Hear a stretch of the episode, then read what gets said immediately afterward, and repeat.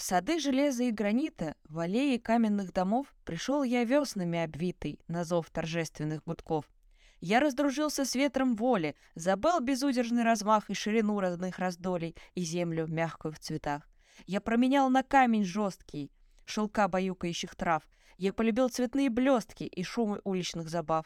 Захвачен в быстрые потоки, я стал душе своей чужой, и стали мне как сон далекий былые дни среди полей.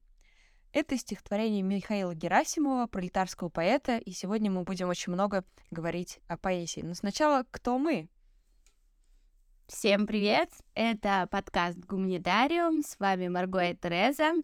А, для тех, кто начинает слушать с этого подкаста, мы напоминаем о том, то, что мы записываем подкасты по гуманитарным дисциплинам с фокусом на истории и философии, так как мы являемся представителями этих специальностей.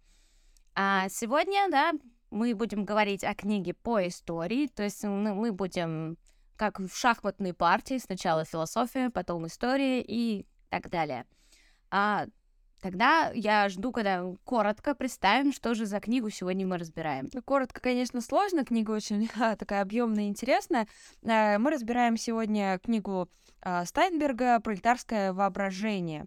А, и в первую очередь, наверное, вот если нужно сформулировать в одном предложении, то я бы сказала, что она об особых отношениях с эпохой, причем особых отношениях с эпохой а, небольшой прослойки людей, а именно пролетарских писателей а, в начале 20 века до революции и после революции. Причем когда я говорю до революции и после революции, нужно понимать, что мы берем в расчет еще и до революции 1905 года после нее и до революции 17 года и после нее, потому что это достаточно важные вехи. А, эта группа людей, о которых он пишет, она достаточно маргинальна, о чем он сам говорит, потому что, с одной стороны, это изучение группы на окраине народной культуры и культуры образованных классов. А, с другой стороны, это какие-то странные люди, но через них можно выявить типы мышления простых людей. Это очень важно для концепции книги в целом. А, особенность позиции исследуемых заключается в том, что они нарушали границы, границы между классами, а, между физическим и умственным трудом, между производительным и потребительским трудом и также производством культуры. В общем, им удавалось нащупать некие болевые точки эпохи, которые не удавалось найти больше никому. И поэтому в связи с этим они интерпретировали действительность несколько иначе, и это позволяет нам взглянуть на эпоху совершенно э, с другого ракурса. А, для автора ключевыми понятиями являются, ну, помимо своего пролетарского воображения, о котором мы еще поговорим, это личность, модерность и сакральная. Uh, буквально пару слов э, про эти категории. Во-первых, когда он изучает личность, для него важно, uh, каким образом люди искали себя, на самом деле, через творчество, uh, через моральные категории. И в целом понятие личности он выделяет через то, как люди понимали мораль и как формулировали протест против неравенства, а, против происходившего в обществе. А, очень важно, что это идет вместе с трагизмом и героизмом, потому что они неотделимы друг от друга, и э, культ вот этого героя, человека, который жертвует всем ради того, чтобы произошла революция, ради того, чтобы революция не закончилась, он очень важен в творчестве писателей тех времен, причем как пролетарских, так и более образованных интеллигентских классов. Uh, тема сакрального, она uh, тоже пойдет сквозь всю книгу, потому что это в первую очередь не только про религию, но про чувство священного. Я думаю, что все читали стихотворения, там, Пушкина, Лермонтова, и знают вот это вот сочинение знаменитой школе заставляет писать там uh, образ божественного, образ сакрального в творчестве какого-то писателя. И пролетарские писатели здесь были не исключением. Но нам важно, как они интерпретировали культурные практики, потому что Здесь можно зайти в область истории идей, которая также является достаточно интересной. И термин, на котором мы остановимся подробнее чуть позже, пока не буду его затрагивать, но скажем просто, это про модерность. Вот. В общем, на протяжении э, всего произведения автор изучает стихи и прозу различных писателей пролетарских и смотрит, каким образом они реагировали на изменения в городской среде, в своем образе жизни. Вот небольшой пример стихотворения, которое я прочитала в начале, оно посвящено э, кризису взаимоотношений с деревней. То есть рабочие переезжали из деревни в город, и, соответственно, менялось их отношение к э, месту, откуда они уехали. Ну, тоже вот не знаю, как у вас, но бывает такое, когда переезжаешь в другой город, то свой родной начинает казаться таким вообще замечательным, идеальным, хотя на самом деле, э, когда ты в нем жил, он таким совершенно не казался.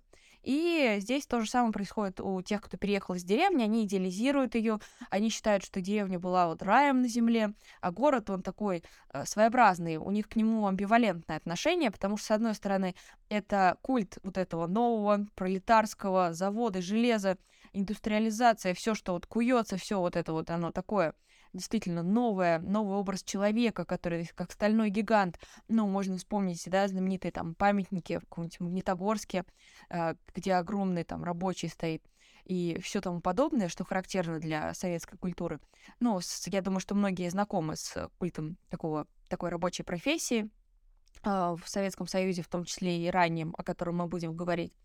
А, и получается, что а, деревня, она сильно идеализировалась, и особенно времена года, потому что там, весна — это пробуждение, начало новой жизни. Зима — это, конечно, более тяжелый период, но, тем не менее, даже он — это там снежные поля, это какая-то безмятежность, в отличие от города, где происходит много насилия, много плохого, а, в том числе и в отношении женщин, потому что женщины традиционно, приезжая из деревни в город, оказывались в более уязвимом положении, им было сложнее устроиться на работу, и многие, к сожалению, а, шли заниматься проституцией, о чем многие пролетарские писатели отражали, в общем, этот э, феномен в своих работах, потому что э, они относились со страданием и к рабочим, которых ущемляют, и со страданием к женщинам, которые вынуждены идти на панель и так далее, э, потому что в первую очередь э, они относились э, к людям не с классовых позиций, о чем что характерно для традиционного марксистского дискурса, но э, с точки зрения каких-то общей человеческой морали.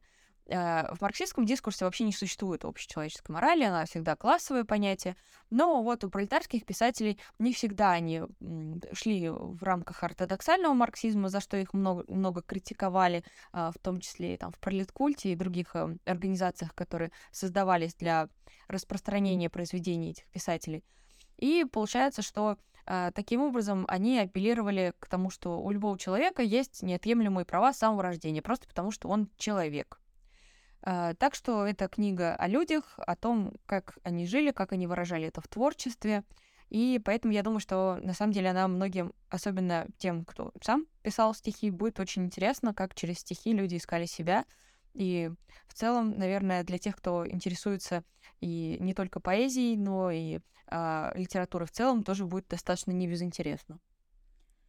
Ну, наверное, мы должны начать с того, что рассказать про саму композицию книги, как она построена. То есть это, да, не просто книжка, где э, проза, стихи, перечень авторов, но и это все таки исследование. То есть э, автор исследует то, как это формируется, и он э, предположил, что наиболее удачным или продуктивным способом будет рассматривать воображение, да, как ключевую категорию, да, через вот такие те, термины, которые ты озвучила. И тут надо, наверное, объяснить, как это формируется и зачем, потому что наши слушатели могут быть незнакомы с культурой написания работ, исследований, а, то надо начать с того, что, что во многих исследованиях происходит а, формирование некой рамки. То есть это обычно условно называется рамка, она по своей сути это а, выстраивании генеалогии основных понятий, то, как автор выбирает, он э, аргументирует свой выбор. А, помимо того, что он аргументирует свой выбор, он пытается еще обосновать э, то, там, почему из огромного количества содержания а, наиболее понятным там, или ясным будет именно такой выбор. Собственно, что и в начале книги происходит. А, собственно, это нужно не для того, чтобы книжку побольше набить всем, и чтобы она была побольше. Это делается и в маленьких исследованиях, э, даже в резюме исследованиях обычно пишут философскую рамку. Э, философская, она опять, опять же условно, потому что а, зачастую, по большей части, генеалогиями понятий занимается философия. То есть это так сложилось исторически, это обычно и преодолевается, иногда это все таки да, традиционно воспроизводится. И, собственно, после выстраивания генеалогии мы, да, переходим к некому, да, историческому уже. Вот э, объясни, объяснишь нашим слушателям и слушательницам, как вот э, выстраивается все таки в истории, да, вот они философскую рамку переводят в историческое, и есть ли вот этот переход, то есть как он ощущается? Ну, давайте посмотрим на примере, наверное, категории модерности, которая является важнейшей для Стайнберга. А, собственно, он апеллирует, и не только он, сейчас я буду говорить э, о том, как он, например, рассматривает эту категорию в своих статьях, уже не в этой книге, а в других статьях, и а, как, например, э, Майкл Дэвид Фокс также тоже рассматривает эту категорию, один э, из людей, который максимально много также писал о ней. А, в общем, а, апелляция идет к Шарлю Бадлеру, который ввел категорию модерности не только как а, рассмотрение настоящего времени, но и определение формы опыта социальной жизни. Соответственно, сейчас внимание тем, кто занимается техническими науками, а, отойдите от экранов, как говорится, вас будет шокировать, потому что когда люди ждут определения там, модерности или любого другого термина, они ждут, что сейчас будет четко сказано, модерность это то, то и то. Вот. Но э, как бы в гуманитарных науках все куда сложнее, и очень часто у нас есть товарищи, которые как раз занимаются разными техническими науками. Ну, понятно, что это деление такое условное, но тем не менее. А, есть такие характерные штампы мышления, и они такие, нужно четкое определение, а если нет четкого определения, это не наука. Но на самом деле все не так. И возвращаясь к модерности, здесь как раз а, амбивалентность является главным ее определением, потому что она очень текучая, она эфемерная и э, зачастую неуловимая и случайная, о чем сами люди, которые ее исследовали, всегда говорили. А, нам интересны споры про э, раннюю советскую модерность, потому что она совершенно исключительна, и вообще среди историков нет определенного такого заключения, была ли эта модерность модерностью. То есть, э, по сути, некоторые считают, что вот в Европе была модерность, а то, что в Советском Союзе в раннем или дореволюционный год, это не модерность вовсе, а какая-то обратная сторона. И вообще это все было архаичное, и к модерности не имеет никакого отношения. На самом деле эта точка зрения достаточно уже не распространена, потому что э, современные исследователи склоняются к тому, что действительно это можно характеризовать как модерность, более того, как модерность множественная и переплетенная. Вот такие сложные штуки. Сейчас подробнее объясню, что это такое. А, но потому что здесь важна полемика о о гендере, этносе, расе, поколениях, труде, там, империи, национализме и так далее. То есть очень множество понятий, которые переплетались в социальной жизни общества. В том числе и э, городское пространство играло большую роль, о чем вот в своей книге пишет Стайнберг. А, соответственно, упрощать модель модерности считается достаточно печальным, потому что упрощение в гуманитарных науках, оно всегда приводит к какому-то поверхностному суждению и бинарности оппозиции. То есть это хорошо, это плохо, это там черное, это белое. И, по сути, это очень вредит исследованию, потому что э, нам важны именно вот эти вот множественности и то, как они взаимодействовали друг с другом. Э, хотела зачитать цитату историка Фредерика Купера. Он говорит про модерность, определяя ее, что важнее прислушиваться к тому, что говорится в мире о модерности, и задаваться вопросом, как это можно использовать и почему чем пытаться сформулировать лучшее определение модерности. Вот, а, так вот, а то, о чем я и говорила как раз, что если мы хотим дать четкое определение, это практически невозможно.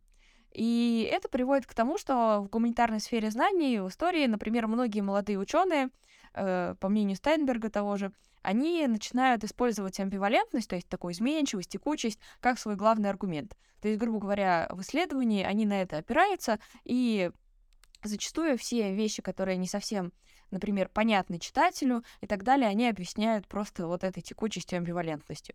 Но это достаточно бывает спорно, потому что таким образом можно в целом как бы объяснить что угодно, и это не всегда идет на пользу исследования. Но, тем не менее, иногда без этого действительно никуда. И, э, наверное, завершая какой-то такой разговор о модерности, э, хочется вспомнить, э, вот есть у Вальтера Бенемина произведение понятия истории, очень важное, ключевое вообще в науке истории. И он использовал такой образ на обложке, может быть, у многих сразу в голове всплывает, а если не всплывает, то мы прикрепим картинку. Ангелус новус — это такой новый ангел, и зачитаю цитату Бенемина — о том, что из себя представляет как раз вот это вот новое изображение. А, там, где для нас цепочка предстоящих событий, там он, ну, то есть вот этот вот персонаж, видит сплошную катастрофу, непрестанно громоздящиеся руины над руинами и сваливающуюся все и сваливающееся все это к его ногам. Ветер неудержимо несет его в будущее, к которому он обращен спиной, в то время как гора обломков поднимается к небу. То, что мы называем прогрессом, и есть этот шквал. Ну, соответственно, в основном э, историки именно берут за основы э, какие-то концепции, выдвинутые, э, соответственно, философами, и э, переводит это э, в концептуальную рамку своего исследования, что позволяет, э, во-первых, очертить некий такой круг-квадрат, э, то есть если ты, например, хочешь сразу объять необъятное, то, безусловно, это уже будет не концептуальной рамкой, и поэтому исследование сразу задает, за какими философами вслед историк идет, чьи концепции он разделяет, и в соответствии с этим он делает уже выводы в соответствии с темой своего исследования. В данном случае это изучение э, взаимодействия пролетарских писателей с миром через свое творчество.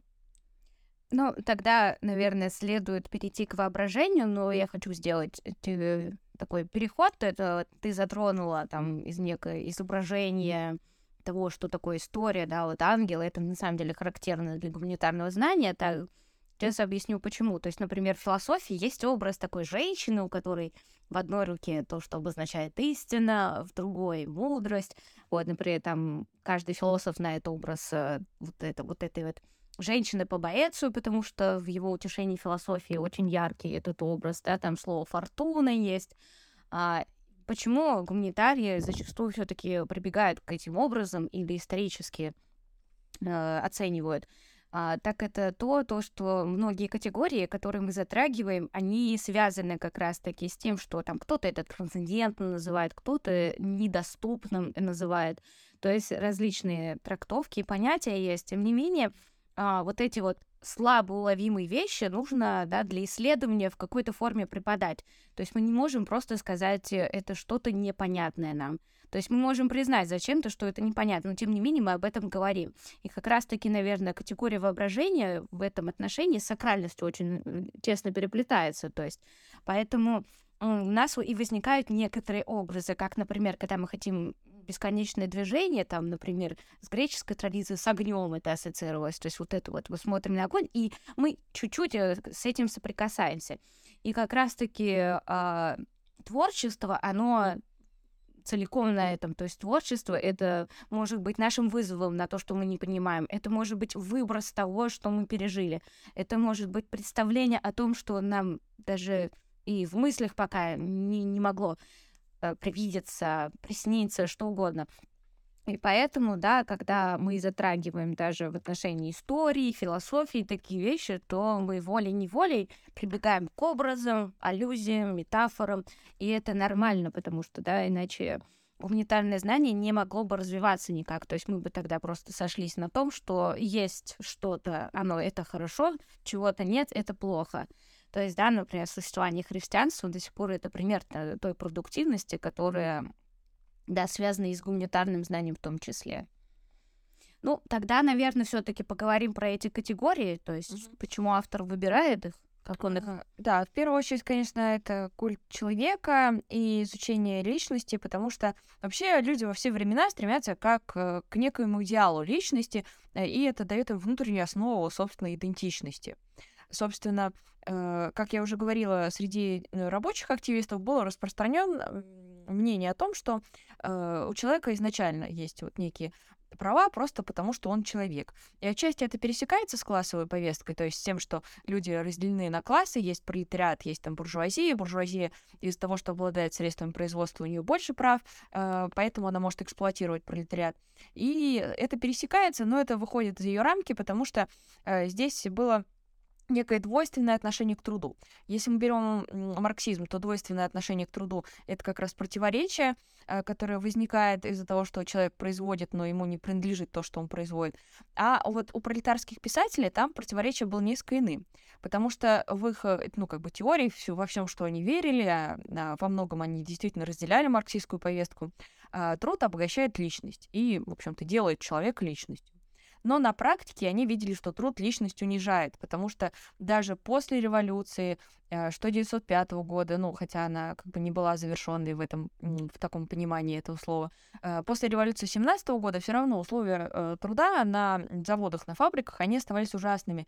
Часто люди гибли просто из-за того, что нарушались правила безопасности. Сами вообще трудовые условия были действительно очень тяжелыми. Смены длились огромное количество часов. И поэтому э, они рассматривали вот эти вот отношения с фабрикой э, не только в терминах эксплуатации, там, неравного обмена и так далее, но и в терминах морального угнетения. И поэтому очень часто в произведениях вообще фабрика, там, завод, они играли роль такого какого-то адского котла, вот, э, опять же, возвращаясь к сакральному, э, что рабочий там как Иисус, а вот э, фабрика сама, она какое-то такое адское пекло. И э, невозможно понять личность рабочего без э, понимания страдания. Вообще, э, вот, наверное, сейчас Марго тоже э, э, скажет, что в философии по этому поводу говорится, но вот в истории э, считается, что, э, что касается вот опять же там раннего советского периода, э, что есть влияние православия на э, революцию, на то, что происходило. Это у Зильбермана в книге, которая написана по аналогии с книгой Вебера, э, как она там называется, «Капитализм и протестанство», да, протестантская этика. Вот у нее то же самое и про православную этику. То есть, что э, человек только через страдания э, приходит, может прийти к счастью, грубо говоря. То есть Э, что э, вот во время э, это откликалось в революционной этике, то есть то, что да, революция это достаточно такое невеселое мероприятие, очень тяжелое для людей, которые живут в эту эпоху, но по сути через вот это страдание можно прийти к социализму, потом к коммунизму и приобрести какую-то лучшую жизнь, может быть не для нас, но для наших потомков. А, вот какая-то такая была с одной стороны, интерпретация этого всего, а, но с другой стороны, а, вот у писателей пролетарских у них не только был культ страдания, но и возвышение через страдания. Например, революции вот, что 905 года, что 17 года, они приносили оптимистическую нотку, и прям видно, что писатели начинали писать менее какие-то грустные произведения, а, больше веры в будущее, вот. А, но потом, через какое-то время, например, с 7 по 11 год, мы снова видим страдающего рабочего, который страдает и думает об этом же. И в самой революции тоже, тоже страдающий рабочий, который видит вообще в грядущих событиях а, Армагеддон и так далее, и так далее. А, и опять же, возвращаясь к теме страданий женщин, они воспринимались как вопиющее насилие. Но при этом э, речь шла не о женщинах как самих, потому что важна была не их субъектность и, вообще их определение как личностей, а определение личности мужчин через то, как они воспринимают страдания женщин. Сейчас постараюсь более простыми словами описать. То есть важно не то, что вот женщина стала проституткой, и она как личность себя там определяет, как может быть страдающая личность, но важно то, что мужчина-писатель об этом пишет, и таким образом он себя позиционирует как человека, который э, очень чуток к чужим страданиям и который, в общем-то, э, пытается, может быть, изменить этот мир через свое творчество. Это все про конструирование моральной идентичности, в общем-то. Uh, ну и нельзя забывать, что когда мы говорим о личности, uh, после 1905 года шел uh, не только рост классового сознания, как говорится, но и апелляция к универсальной идее морального права которая часто отрицалась моральными, о, марксистскими критиками, которые считали, что нужно говорить только о классовой повестке. И вообще вот это противоречие между тем, что личности, ну, пролетарские писатели пытались определить свою личность не только через классовое сознание, а и через другие категории, она э, шла в противовес тому, что говорила партия о том, как должно вообще происходить пролетарское творчество. И это привело к очень интересному моменту, а именно спору внутри партии, соответственно, сначала это РСДРП, потом ВКПБ, а, о том, как должно идти вообще пролетарское творчество, то есть творчество нового человека, нового пролетария, а, совершенно человека другой эпохи. Они считали, что, ну, точнее, в верхах партии, назовем это так, в итоге это линия, которая победила, и считали, что это должно идти несколько э, сверху вниз. То есть, грубо говоря, не ждать, пока пролетарии родят свою культуру, а изначально привить некие моральные там, нормы, которые соответствуют классу пролетариата, то есть там, ну, например, э, вред алкоголизма, там, любовь э, к фабрике, к городу и так далее. И все это должно создавать новую культуру. А другие представители, например, Богданов, считали, что только пролетарии могут родить свою культуру, э, что более длительный процесс. И, э, как показывала практика, все это шло несколько в разрез с марксистским видением, потому что, вот, как я уже говорила, они там обожествляли деревню, город не очень любили, хотя должно было быть бы наоборот. И вот это противоречие, оно так и не было до конца разрешено, потому что э, в целом это характерно для раннесоветского периода, когда шли споры о том, как должна формироваться новый быт, там, новая культура снизу или сверху. Вот. И это имело отношение к организационным практикам, типа да, партия должна руководить всем, или же, например, профсоюзы, или вообще рабочий контроль. Вот. Тема очень глубокая, очень интересная, но что касается книги Стайнберга, то, э, собственно, он раскрывает это противоречие и э, опровергает миф э, о том, что пролетарские писатели, они, в общем-то, плясали там под дудку пролеткульта и так далее. Ну, тогда, раз мы затронули тему страдания и того, как культура должна прививаться или формироваться, то тут можно сказать о том, то, что да, в философии, понятное дело, то, что это тысячелетиями формировались различные представления о страдании, там, в более каком-то структурированном смысле. Обычно философы страдания воспринимают грамматически, да, как страдательный залог, который есть да, в любимом всеми английском языке, который не любит иногда учить. Да, и на Геронде больше не любит. а, и да, само представление о страдании, да, оно от эпохи к эпохе меняется, но опять же есть э, условные ракурсы представления о страдании, то есть а, есть представление о страдании как э, отклики на эпоху, то есть, например, мы можем видеть какие-то эпохи, и, собственно, вот эти пролетарские писатели, там в книжке указывается, кого из философов они изучали, там, да, в большинстве это Шопенгауэр.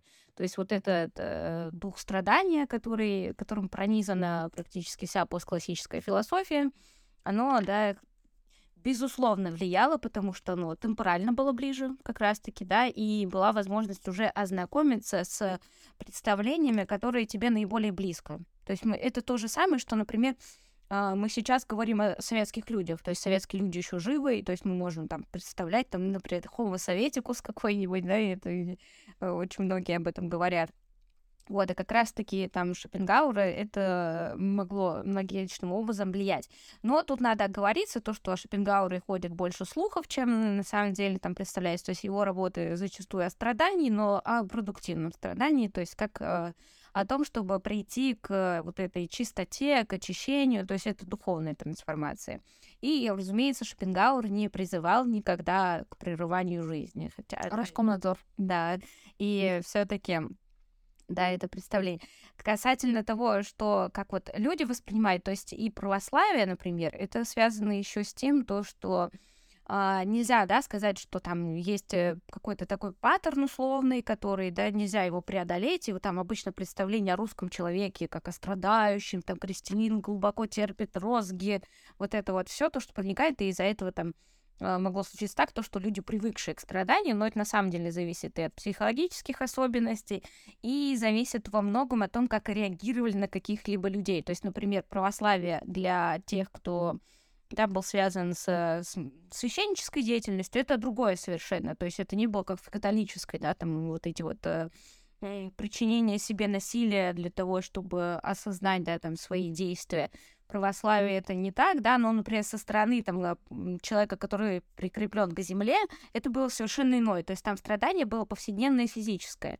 И, например, вот то, что пролетарские писатели вот это пишут, то есть они, действительно, у них был разрыв, потому что они несмотря на все конструкции, какие бы там философы, историки не составляли, всегда будут исключения абсолютно, потому что это не обуславливающие конструкции, и поэтому, когда, да, там человек, он преодолевает какой-то в своих умственных студиях, э, он преодолевает, например, то свое положение, да, там, какой-либо определенной конструкции, тут вот эти вот разрывы. И эти разрывы, на самом деле, у многих людей, то есть эм, даже сейчас мы можем видеть то, что а, да, во-первых, так, сейчас формируются новые страты человеческие, еще что-нибудь можно. Тем не менее, там есть люди, которые, да, достаточно образованные, они интересные, то есть они там разбираются в таких вещах, но при этом, да, они бедные. То есть, и когда там говорят, добейся успеха там через образование, это не всегда так работает легко. Точно так же, как мы можем при... встретить людей достаточно Э, неинтересных э, в интеллектуальном смысле, да, но они там достаточно успешные в каком-то другом. И вот такие исключения, за которые, мне кажется, ухватывается обычно, да, любая дисциплина, которая занимается прям вот ну, там повседневностью или какими-то исследованиями, которые связаны вот с этими тонкостями. То есть вот это вот выпадение из правила, оно и представляет, наверное, интерес. То есть это, насколько я помню, то, что э, в истории повседневности было такое, когда изучали как раз-таки повседневность, особенно женскую, то вышло так, то, что все представления, они как раз-таки ровно не описывали вот этот быт, который был. То есть, и когда там уже история повседневности вскрыла это, да, ну, тогда уже представить, что люди совершенно по-иному жили, особенно женщины. Угу. Да, это интересная тема, что затронула историю повседневности, э, потому что я вот, э, наверное, рискну сказать, что ее изучать куда легче, чем вот эти вот эфемерные амбивалентные вещи типа воображения, там, творческой реализации и так далее. А, и, безусловно, вот эта группа людей, она, несмотря на то, что была маргинальна, она, тем не менее, ну, группа пролетарских писателей, она, тем не менее, очень хорошо отражала а, происходящие в обществе процессы, потому что вот этот переход от народно-религиозного нарратива к революционной этике, он имел а, не имел отношения, на самом деле, к религии в строгом смысле слова, потому что большую роль играли э, символы. И это характерно в том числе потому, что происходил расцвет сектанства. Вообще, на самом деле, в любой такой период, предреволюционный или когда вот только начинают копиться в обществе противоречия, на первый план часто выходят сектанты, вот э, всякие образуются такие группы людей. Вот, э, ни на что не намекаю, но сейчас у нас в обществе тоже часто процветают подобные а, вот эти вот э, всякие там женские круги и прочие штуки, там всякие ретриты в самом плохом понимании этого слова и так далее.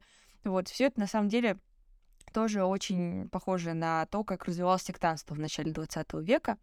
Вот. Ну, а возвращаясь к теме вот этого сакрального, получалось, что у людей э, было внутри городских жителей, с одной стороны, развивалось светское мировоззрение.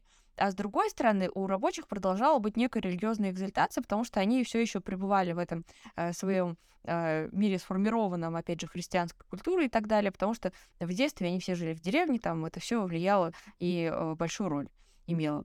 А, поэтому был так популярен в том числе Толстой, который как духовные учители его воспринимали. И несмотря на то, что там вот эта вся пропаганда атеизма и так далее, она на самом деле несла в себе и такое вот некое религиозное почитание тех же атеистов, что кажется противоречивым, на самом деле, ну, в итоге вот так вот и было. А, и многие рабочие писатели, что характерно, они в детстве хотели стать паломниками, там, монахами и так далее, и об этом писали в своих произведениях, что, опять же, очень не нравилось марксистским критикам. А, однако использование религиозных мотивов, оно помогало им э, создать некое эмоциональное измерение, в котором они могли существовать как герои своих произведений и как-то об- объяснять то, как они взаимодействуют с эпохой, опять же.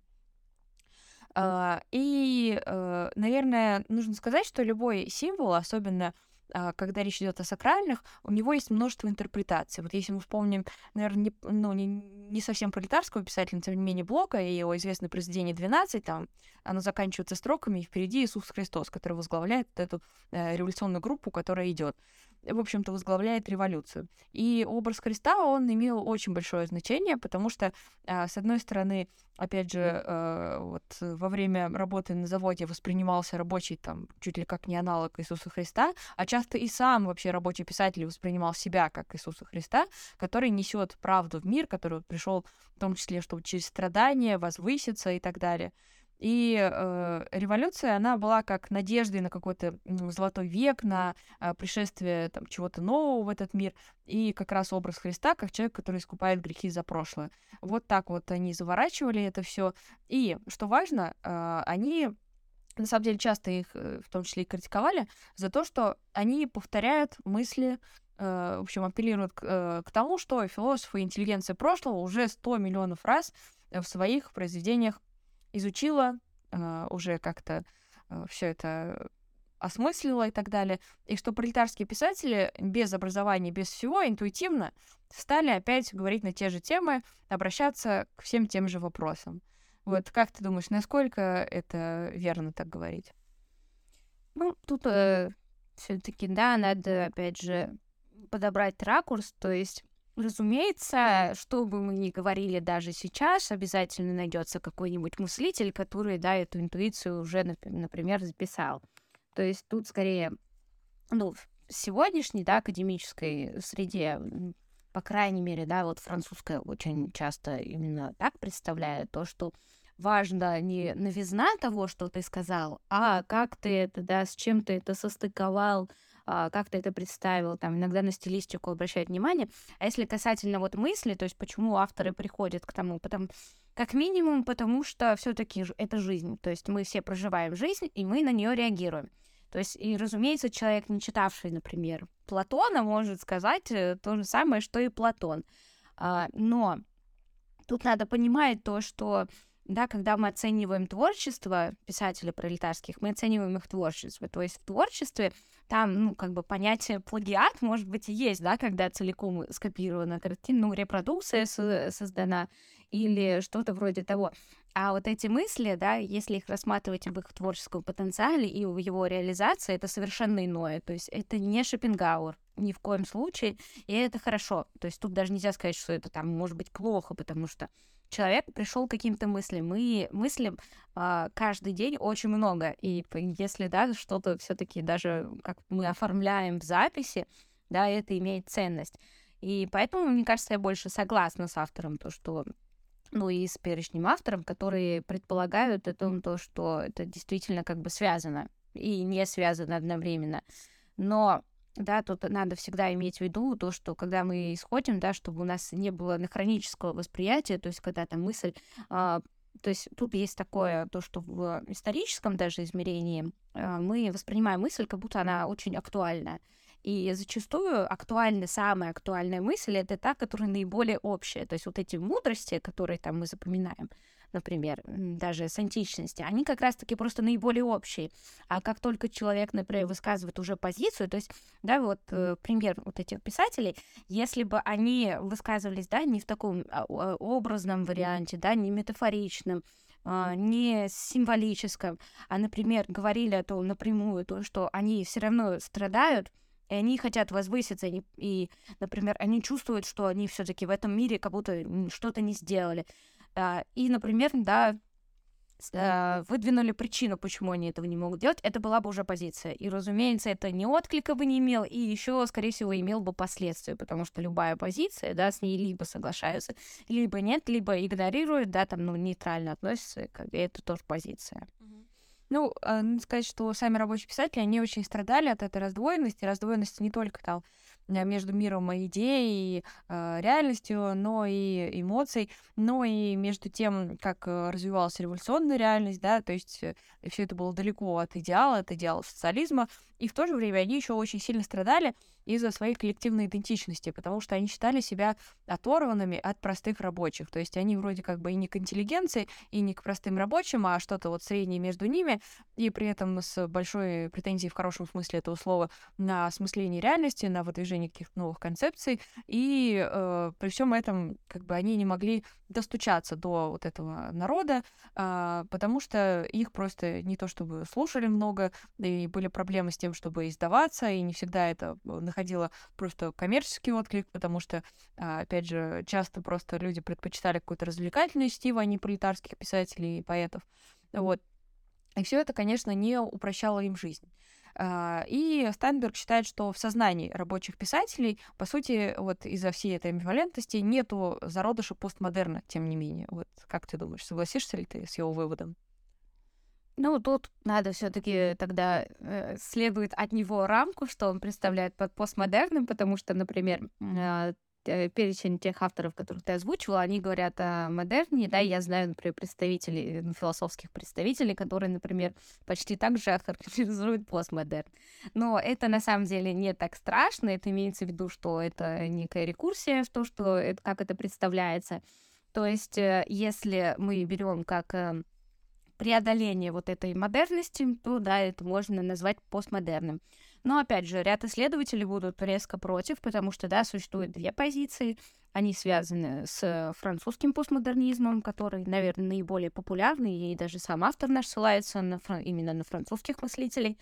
То, что там есть языковая проблема, грубо говоря, то, что там слово например, жанр, ну, там, направление в искусстве и слово современность одинаково. То есть у нас есть, да, слово современность, есть слово модерн. И когда человек скажет, мы поймем, да, в французском языке такой роскоши нет, поэтому там приходится немножко исхитряться для того, чтобы объяснить, что мы имеем в виду. А, и касательно того, что вот э, пролетарские писатели как они себя ощущают, э, то, что вот это постмодерн, это можно сказать, что это действительно постмодерн, потому что они хотят преодолеть свою современность, они хотят эти тяготы, да, любой человек захочет свои тяготы преодолеть. А, да, нам повезло, что у нас есть зафиксированные источники, которые, да, мы можем сказать о них, характеризовать. Ну, а касательно постмодерна, я думаю, это отдельные разговоры, потому что это, да, такая тема неутихающая. Когда-нибудь мы поговорим о метамодерне, ха-ха-ха. Э, ну, наверное, подводя какой-то итог нашему сегодняшнему обсуждению, а, действительно, вот все эти категории, они важны, с одной стороны, для понимания какой-то глубины творчества этих пролетарских писателей. Я думаю, что все понимают, что сами они не мыслили свою жизнь там через категории модерности, там, амбивалентности и так далее. Но вот что касается личности, то для них очень важно было э, в целом пытаться найти себя как нового человека и, главное, стать этим новым человеком. Я думаю, что э, в следующем выборе книги по истории мы тоже обратимся к теме того, как человек ищет себя, и надеюсь, что вам эта тема откликается, потому что э, любой человек кто хотя бы раз в жизни пытался там вести дневник или, в принципе, думал о том, кем он является по жизни, в чем смысл конкретно его жизни и э, как он вписывается в общество, в его рамки и так далее, э, он на самом деле уже э, близок и к пролетарским писателям, и ко всем тем людям, которые жили вот в период, который меня больше всего интересует, то есть это дореволюционный, революционный, ранний советский, вот. И на самом деле у нас э, больше общего, чем нам казалось бы с этими э, людьми, которые жили там больше ста лет назад и занимались совершенно иного рода трудом. На самом деле у нас очень много общего, и мы будем об этом еще много говорить. Ну, наверное, завершаем. А, подписывайтесь на нас в соцсетях, мы скинем ссылки в описании. Также можете говорить, какие книги вы бы хотели, чтобы мы с вами вместе обсудили. Да, смо- э, смотрите за нашей жи- э, жизнью, мы будем смотреть за жизнью вас, и мы надеемся на диалог. Всем пока! Пока!